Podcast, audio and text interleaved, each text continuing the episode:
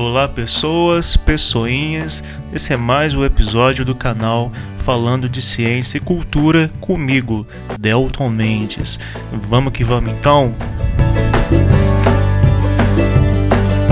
O tema do episódio de hoje busca entender melhor o conceito de cultura e também alavancar percepções sobre cultura e entretenimento.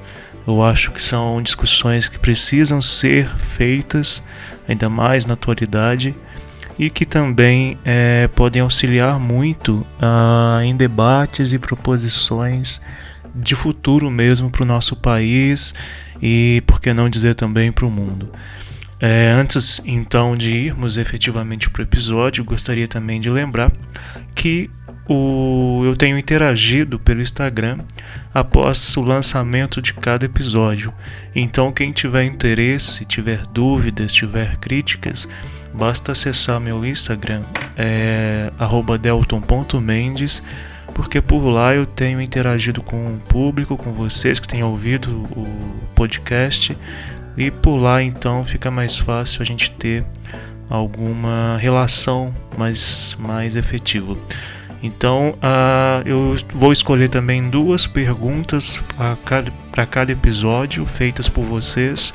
Então eu já escolhi duas que foram feitas semana passada, relativas ao episódio da semana passada. E essas duas também, essas duas perguntas que eu escolhi, elas dão liga para esse episódio de hoje. Então, ao final desse episódio, uh, eu vou responder essas duas perguntas de duas pessoas. E aí, quem tiver interesse em acompanhar pelo Instagram, uh, eu sempre vou estar interagindo com vocês. Ok? Então vamos para o episódio.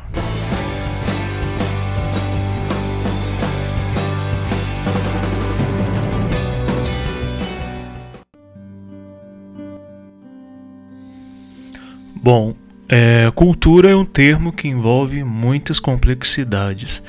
Percepções também aí de vários autores, é, estudiosos, filósofos.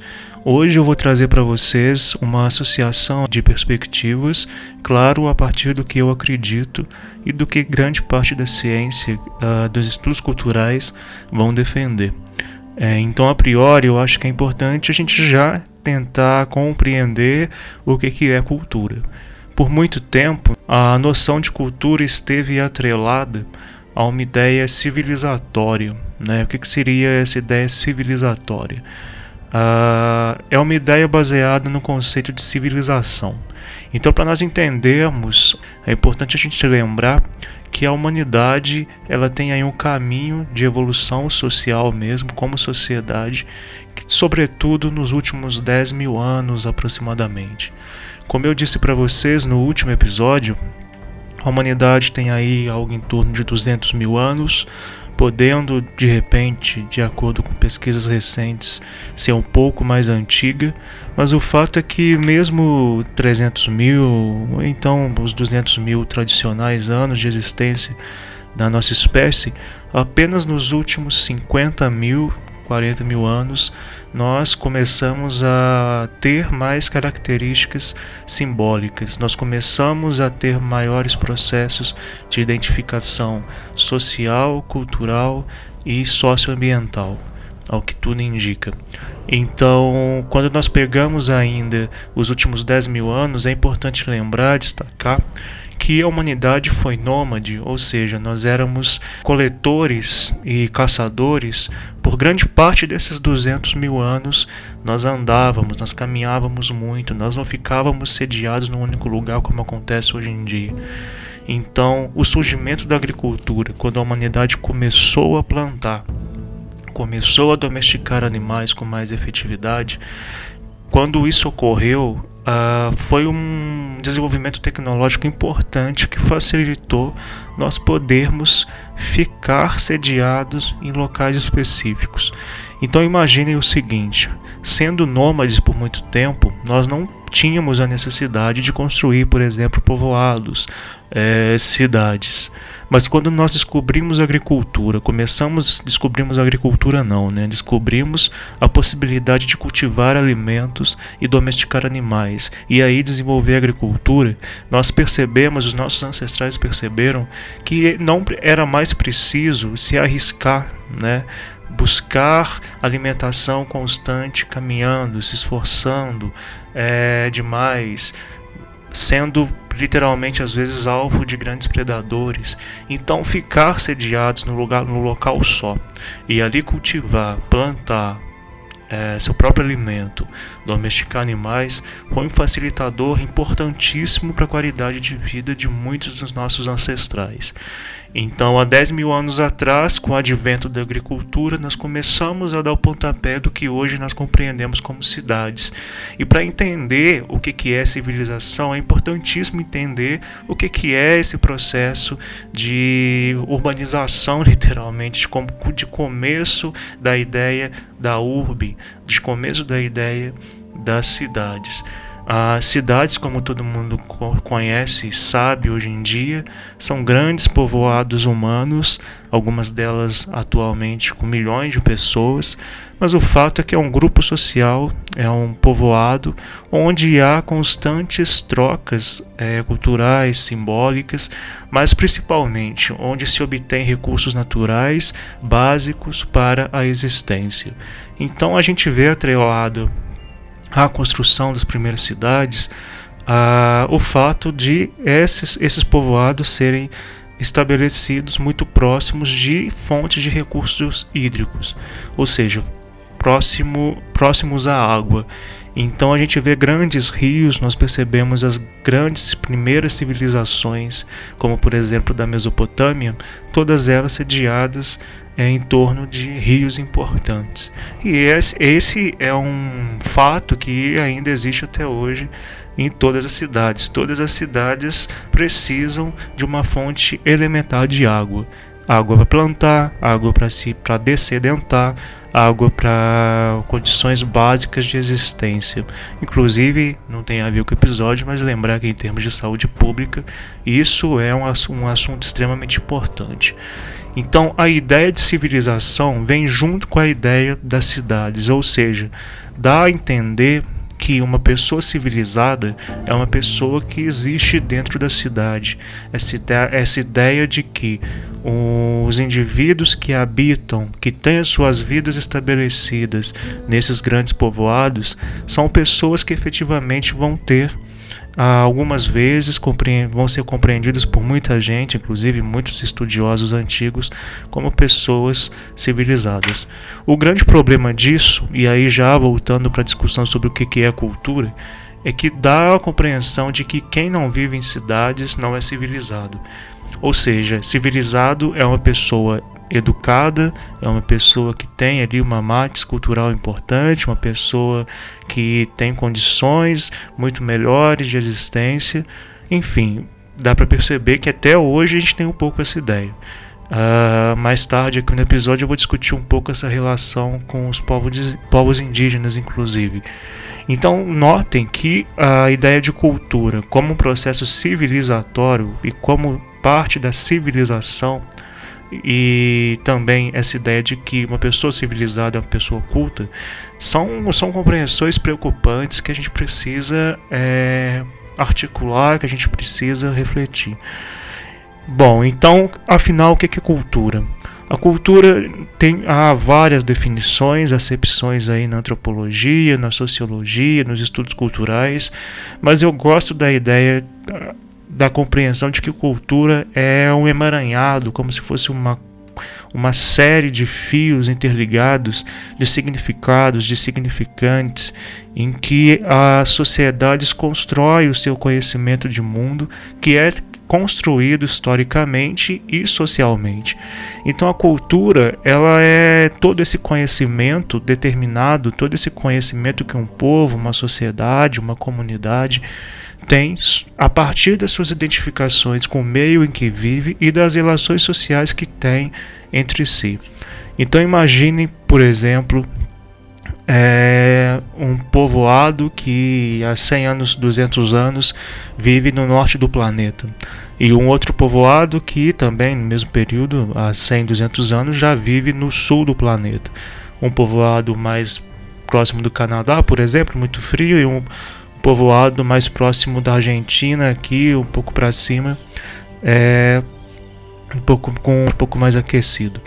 Notem que as questões ambientais, a forma como o ambiente se apresenta para essas pessoas, são, é, são fatores que vai, vão fazer com certeza essas pessoas terem traços culturais diferentes. Elas vão se identificar de formas diferentes com o ambiente, porque o ambiente lhes oferece traços diferentes também. Então, uh, voltando um pouco na discussão do episódio passado, a ideia de natureza também vai variar muito de acordo com as diversas culturas que existem aí pelo mundo todo. Então é muito complicado a gente patronizar cultura, porque eu disse para vocês que a cultura é historicamente, socialmente construída. Se ela é socialmente construída, significa o quê?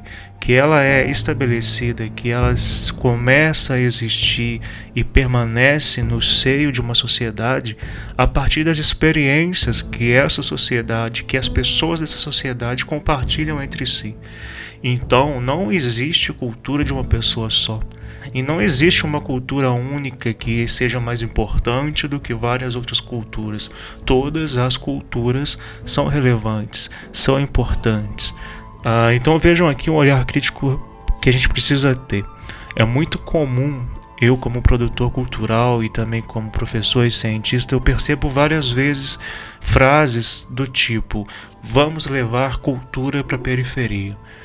E eu acho essa frase de um extremo desgosto, uma frase extremamente infeliz, que vai revelar uma série de preconceitos que nós temos e que fazem parte dessa ideia de cultura como um marco civilizatório, como um processo de civilização.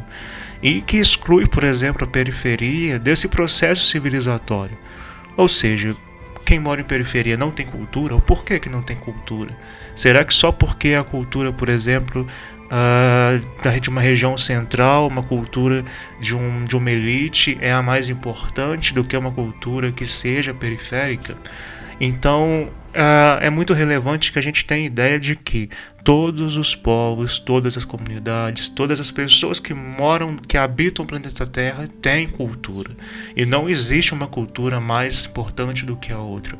Existem diferentes culturas e valorizar, valorizar a diversidade cultural é muito mais importante do que projetar discussões do, de igualdade apenas, do tipo todas as culturas são iguais, todas as, todos somos iguais em termos culturais, não somos, nós somos muito diferentes e precisamos respeitar as diferenças, as diversas formas como as pessoas e as comunidades, as sociedades mundiais interpretam o ambiente no qual vivem e atuam nele. Então, nesse sentido, é, é relevante a gente buscar entender um pouco também sobre a expressão cultural.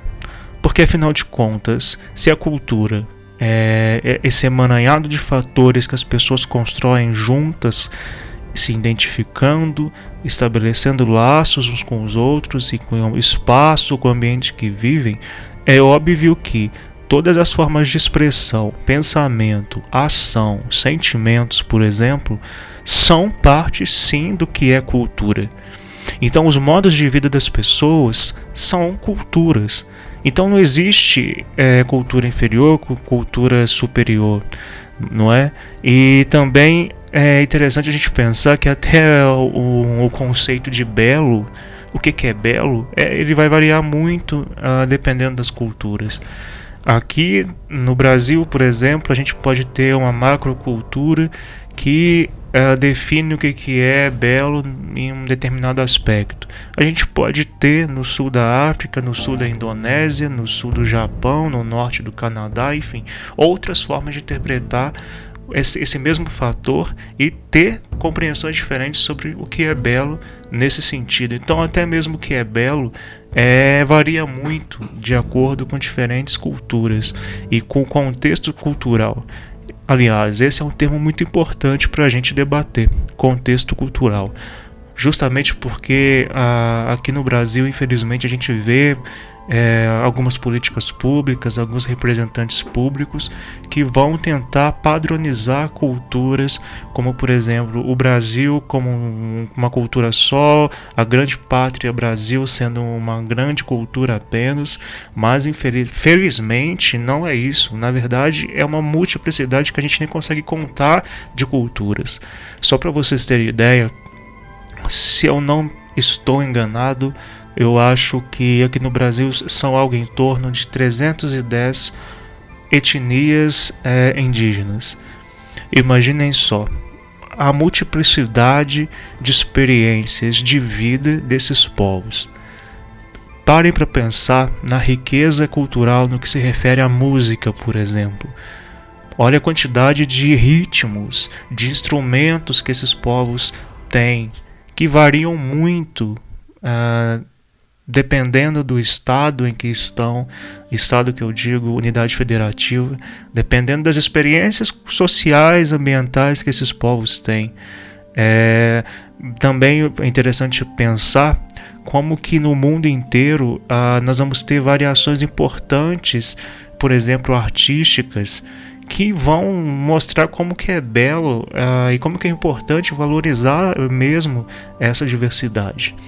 É, então, agora é, é, relevante a gente pensar num, num outro ponto. Aqui em Barbacena, por exemplo, é muito comum o discurso de que cultura é entretenimento. É, é muito comum, e eu acredito que não só aqui, eu tenho visto esse debate também em alguns outros lugares. É muito comum acreditar que, por exemplo, cultura é arte, no sentido só de um músico tocando violão, acha que cultura é apenas uma pessoa que vai tocar o piano, uma pessoa que lê muito, a pessoa culta é aquela pessoa que tem sabedoria baseada uh, numa formação acadêmica. E mas não, gente, cultura não é só isso, isso são traços culturais. Então, uh, um, um, governo que se preocupe com cultura, ele não vai apenas se preocupar com segmentos artísticos, ele vai se preocupar com a identidade do seu povo. E essa identidade do povo envolve sim a música, por exemplo, o teatro, a literatura, mas não apenas. Vai envolver uma, uma grande variedade de formas como é, formas pelas quais as pessoas se expressam e atuam nessas realidades. Então, é, por exemplo, a agroecologia é um segmento que precisa estar é, mais, é, precisa ser mais debatido nessa amplitude do que nós estamos colocando de cultura, porque envolve vários aspectos, como por exemplo a agricultura familiar, vai envolver alimentação, que também envolve qualidade de vida, saúde, bem-estar, felicidade. Então vejo que a cultura desse olhar ampliado é, ela funciona. A gente pode compreender, por exemplo, um Ministério da Cultura, uma Secretaria de Cultura, uma Subsecretaria de Cultura, como um espaço de agenciamento, um espaço onde os órgãos públicos vão tentar entender como a sua cidade, o seu estado, o seu país funciona como pátria cultural, vai tentar mapear esse contingente enorme de expressões culturais e a partir disso determinar ações, plano de ação, plan, planos de ações que possam valorizar as expressões culturais que existem nessas, nessas cidades, nesses estados ou então no seu país. Então vejam que cultura, pensar cultura apenas como entretenimento é um grande equívoco. Entretenimento pode ser sim cultura, pode estar sim no, no dado cultural, mas limitar a ideia de cultura apenas como diversão, para mim é extremamente preocupante porque vai cair em vários fatos aí que nós percebemos no dia a dia, como por exemplo músicos que vão é, eventos é, musicais no qual ah, o foco principal não são os músicos, o foco principal não é a expressão artística, não é valorizar os povos, não é valorizar a cultura local, mas sim a comercialização de produtos. Então, a, a, comercialização de produtos e alguns outros processos né, de entretenimento. Mas vejam que falar que cultura é só isso, que o papel de, da cultura é apenas entreter, vejam como que é grave, como que é preocupante. E é uma realidade que nós percebemos aí no Brasil, ah, em muitos loca locais, acho que todos vocês vão ter ideias aí, vão lembrar ah, de terem percebido isso e vão perceber que raramente a gente tem representantes públicos que têm essa ideia ampliada do que é cultura. É, então, a partir disso, a gente pode caminhar para uma outra compreensão que eu acho interessante, que é o conceito de indústria cultural. O que é a indústria cultural? Ela vai estar tá muito baseada no que nós vamos chamar de cultura de massa. Cultura de massa é, vai ser uma macrocultura que pode ou não ter sido ideologicamente planejada. O que, que significa isso? Parem para pensar no mundo contemporâneo. Todo mundo com acesso à televisão, todo mundo com acesso à internet, mídias sociais. A cultura de massa ela vai tentar padronizar comportamentos, vai padronizar formas de interpretar e de entender o mundo, de entender os nossos corpos, de entender a quem somos literalmente. Então notem que aspectos de cultura de massa, é, compreendendo a cultura de massa como uma parte da indústria cultural, é preocupante. Porque a indústria cultural ela vai querer o quê? Ela vai querer estar atrelada, ela está atrelada ao capitalismo. E, gente, não é uma coisa de comunista, de socialista discutir isso nesse viés. É importante lembrar que as relações capitalistas do mundo contemporâneo são desiguais e não precisa ser comunista, socialista, sei lá qual outro, outro posicionamento crítico que pode ser rotulado aí. É uma, é uma ironia dizer que o sistema capitalista não é desigual. E o que, que acontece? A indústria cultural, como o próprio nome já diz, é uma indústria, como se fosse uma fábrica de saberes, uma fábrica de padrões de comportamento, de padrões de existência, que são muito prejudiciais a toda essa diversidade cultural que eu acabei de falar para vocês.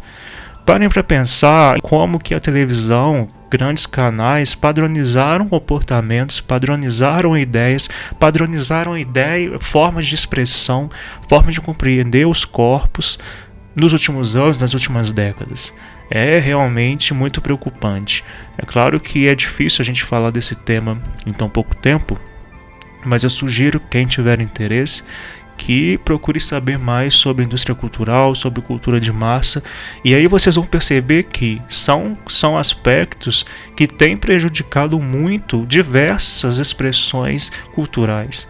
Um exemplo de, de uma indústria cultural, a gente pode citar a indústria fonográfica é, brasileira como que a gente tem aí estilos musicais extremamente padronizados que têm um privilégio enorme na divulgação de mídias, televisão, rádios e etc, que acabam que dão uma ideia de que a música de qualidade, que a, ou então até mesmo que a única vertente musical uh, brasileira está baseada em um, dois, três estilos.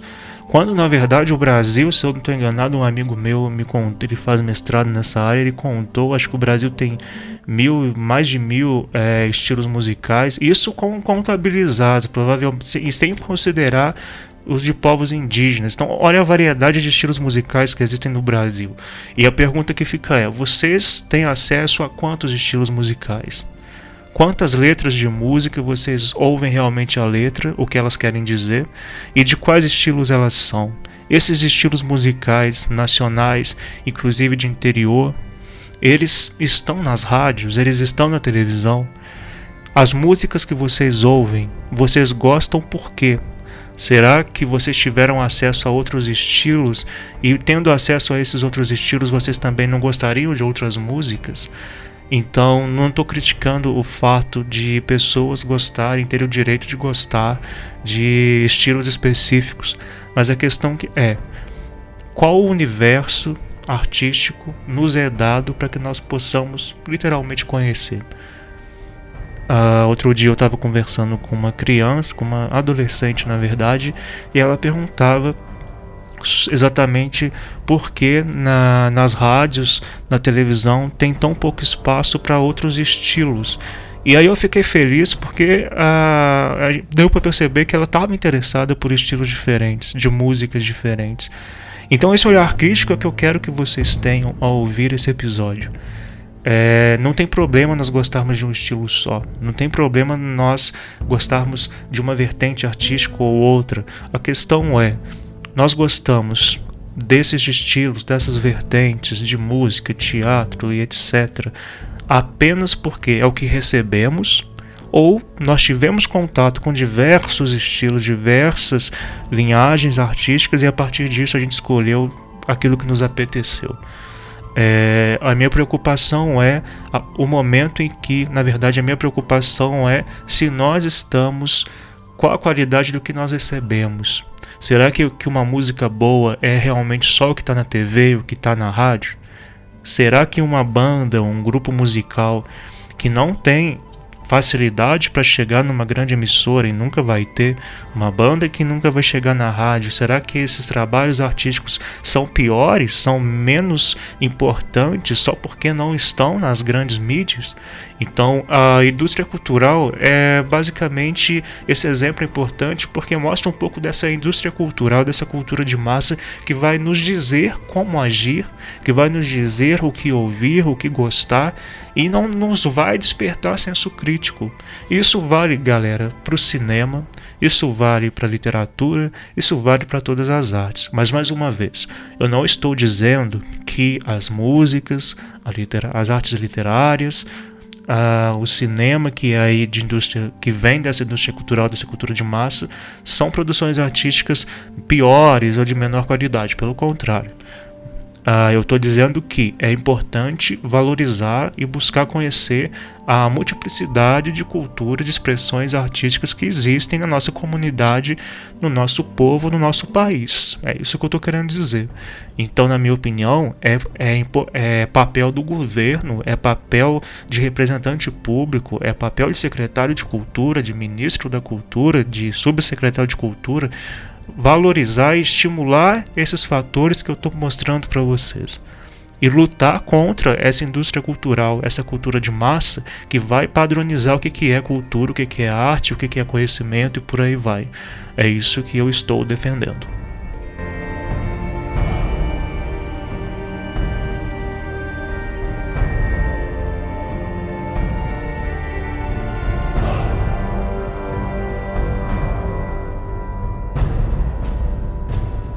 Finalizando, é, então, eu acho importante lançar uma, uma reflexão aqui também sobre uma discussão muito atual que tem ocorrido no Brasil, além dessa discussão sobre cultura e, e alinhando aí com as discussões fortes que nós tivemos ambientais ano passado, é a questão dos povos indígenas. É, dentro do que nós conversamos, do que eu disse para vocês sobre padronização cultural, sobre indústria de massa, sobre cultura de massa, o termo índio, por exemplo, no Brasil é um termo muito preocupante, porque é, é uma palavra que vai padronizar toda uma multiplicidade de povos, como eu disse para vocês, se eu não me engano, 310 etnias. A gente pensa no índio e delimita uma visão linear romântica, inclusive, uh, desse, desses, dessas múltiplas etnias, como se o índio fosse alguém que só vive no mato, alguém que, que, é, que, que é preguiçoso, como o nosso atual governante fala, que atrasam o progresso, povos que não querem evoluir e coisas desse tipo. É comum nas escolas, por exemplo, quando nós falamos da multiplicidade de etnias, alguns alunos dizerem que achavam que todos os índios eram iguais.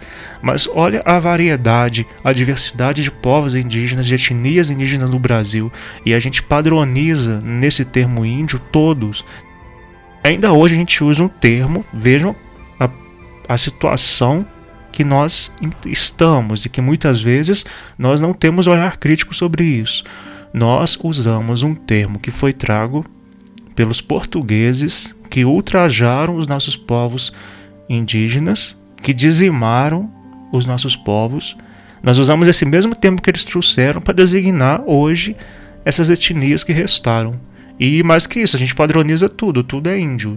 quando a gente fala índio, a gente não pensa nessa multiplicidade de culturas, de saberes, de conhecimentos, de traços culturais diversos que a gente acabou de discutir. Então, esse é um exemplo interessante, por quê? Porque mostra como que padronizar culturalmente um povo, uma nação, é um equívoco e pode trazer sérias consequências.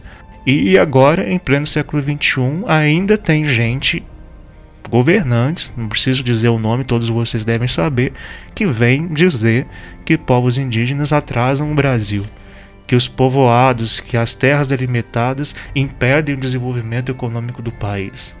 São várias e várias pessoas, inclusive perto de nós, que têm essa ideia do índio um, nessa ideia padronizada de alguém que está no mato e que prejudica o desenvolvimento da cidade, do, do estado, do Brasil e, em alguns casos, outros lugares do mundo. Então, é, eu queria ter, trazer esse tema porque o canal, o objetivo dele é falar de ciência, mas também de cultura e é, a gente vive numa realidade nacional e que não podemos deixar de falar tudo isso. Então, agora, para terminar, eu vou ler as duas perguntas que foram feitas. É, algumas duas perguntas de todas as que foram feitas é, na semana passada. Eu acho que foram umas 24 perguntas no Instagram.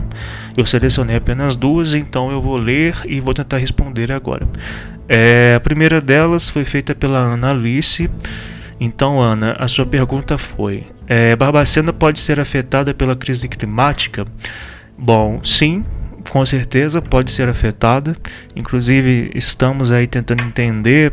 É, na minha pesquisa de doutorado, estou tentando entender se esses processos que estão tendo aí nos últimos um mês e meio, mais ou menos, é, de extrema chuva, de aumento de pluviosidade aqui em Minas, se tem alguma coisa relacionada ao aquecimento global. Eu acredito que sim, até porque teve a formação de um ciclone aqui no Oceano Atlântico. É, então, a, o que a gente precisa entender é que Barbacena está numa região mais alta, está numa região que não é que não margeia, não é margeada pelo mar, pelos oceanos. Então, o tipo de impacto aqui seria diferente do que a gente tradicionalmente vê em filmes de ficção, né? Inclusive aqueles filmes que o oceano aumenta, sei lá, mil metros e engole até o Cristo, o Cristo Redentor. Ah, então a gente precisa ficar atento a isso. A mudança climática é uma realidade, a crise climática é uma realidade. Nós estamos propondo que a humanidade deixe é, a trabalhe para que a temperatura média global não suba entre um grau, um grau e meio nos próximos anos. Isso, por mais que pareça pouca coisa, é muito grave, pode provocar uma série de cataclismos que já, cataclismos que já estão ocorrendo. Mas aí é claro que aqui em Barbacena a, as perspectivas de afeto seriam diferentes.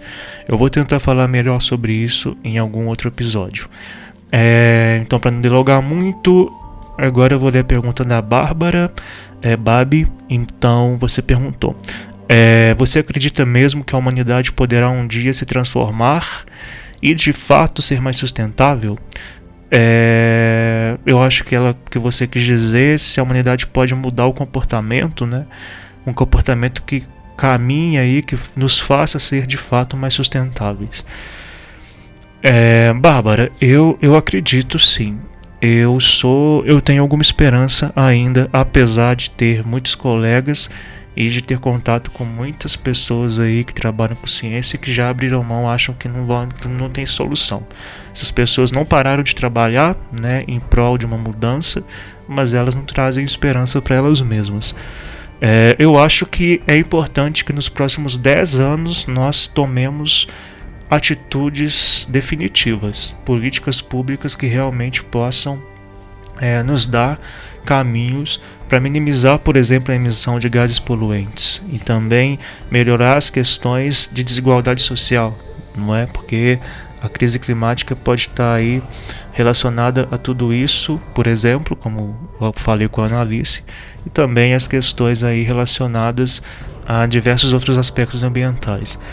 Mas, é, infelizmente, eu acho que se nós não tomarmos atitude muito rapidamente, não vai ter como reverter nos, nas próximas décadas. E assim, as pessoas que não acreditam muito que nós vamos mudar esse comportamento, elas têm muita, muita. É, elas afirmam isso baseado, baseadas em muitos estudos. Inclusive, se a gente parar para pensar, os protocolos ah, vindos da Eco 92 e das últimas conferências aí mundiais pouquíssimos deles realmente foram seguidos e desenvolvidos pelos países assinantes. E como vocês devem saber, a gente tem países aqui representantes de países importantes, como o nosso próprio governo atual, o Brasil, uh, e os Estados Unidos que literalmente questionam os cientistas, fogem e saem de protocolos ambientais mundiais, de acordos mundiais, e isso é preocupante demais, porque é um retrocesso que depois a gente vai levar um tempo para recuperar o caminho que estávamos trilhando.